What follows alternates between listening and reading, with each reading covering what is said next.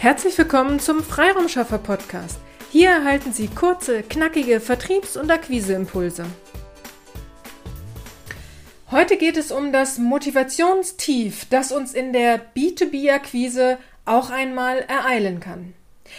Ja, auch mich, die für B2B-Akquise brennt und es liebt, in Akquisegespräche zu gehen, kann es passieren, dass ich in ein Motivationsloch gerate. Die große Frage ist, wie geht man damit um? Ich gebe Ihnen heute drei Tipps aus der Praxis, die sich für mich bewährt haben. Tipp Nummer eins: feste Zeiten einplanen. Ich setze mir feste Zeitblöcke pro Woche, in der ich für uns selbst Akquise betreibe. Dies funktioniert in Kundenprojekten ja hervorragend. Also Projekt X steht Dienstag um 9 Uhr im Kalender, dann telefoniere ich für Projekt X oder arbeite an der Marketingstrategie für Projekt X am Dienstag um 9 Uhr. Wenn es für ein Kundenprojekt so gut funktioniert, warum funktioniert es dann für die eigene Akquise nicht? Weil ich mich dann doch dabei erwische, dass ich den Zeitblock für die eigene Akquise für einen anderen Termin freigebe. Und so fällt die eigene Akquise hinten runter und die Unzufriedenheit mit mir selber steigt. Ich habe daher angefangen, diese eigenen Akquisetermine für mich verbindlicher zu sehen. Also sie sind so wie ein Termin für ein Kundenprojekt. Genauso verbindlich. Wenn es sich gar nicht vermeiden lässt und ich muss den Termin anderweitig wahrnehmen, dann wird mein eigener Akquisezeitblock direkt verschoben und der neue Termin wird von mir bewusst eingeplant und wahrgenommen. Also lange Rede, kurzer Sinn, eine feste Struktur gibt Halt und es gehört zum Wochenalltag. Die Motivation für diese Tätigkeit ist bereits im Wochenalltag eingeplant. Sprich, ich muss mich nicht extra motivieren, um diese Akquisetätigkeit auszuführen.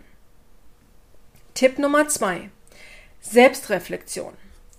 Warum habe ich die Motivation für die B2B-Akquise verloren? Hatte ich unangenehme Gespräche? Kann ich Erstgespräche vereinbaren oder komme ich erst gar nicht dazu, meine Leistung zu präsentieren? Oder ich führe Erstgespräche, aber dann sind die Gesprächspartner nicht mehr zu erreichen.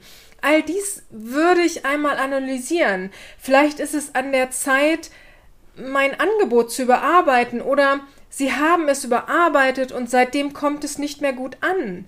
Also hier gibt es viele, viele Stellschrauben, an denen Sie nachjustieren können, um wieder zu Gesprächen zu kommen, in denen Sie sich wohlfühlen und Sie zu Abschlüssen kommen.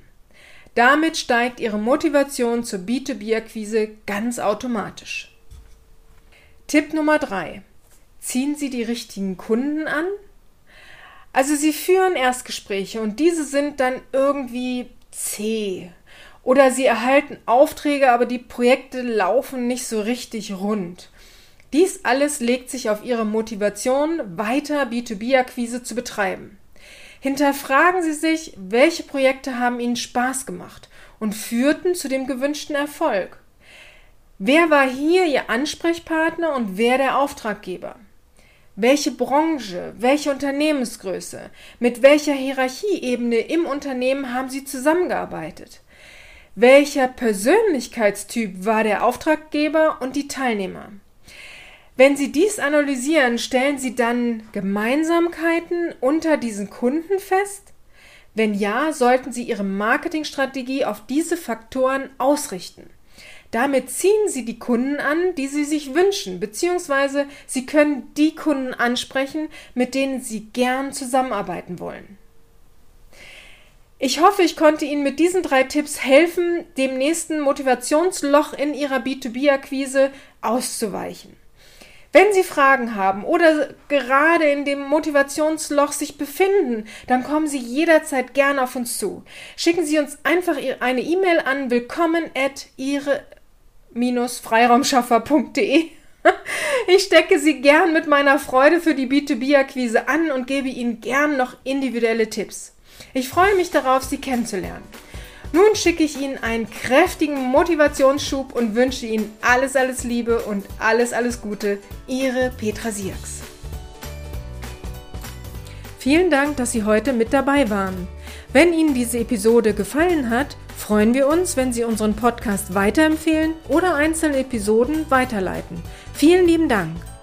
Wir möchten Sie aber auch gern dazu einladen, wenn Sie Ideen, aber auch Kritik haben, zögern Sie nicht, uns dies mitzuteilen, denn wir machen diesen Podcast für Sie.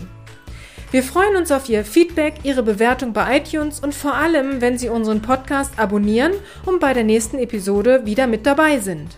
Bis dahin, Ihre Freiraumschaffer.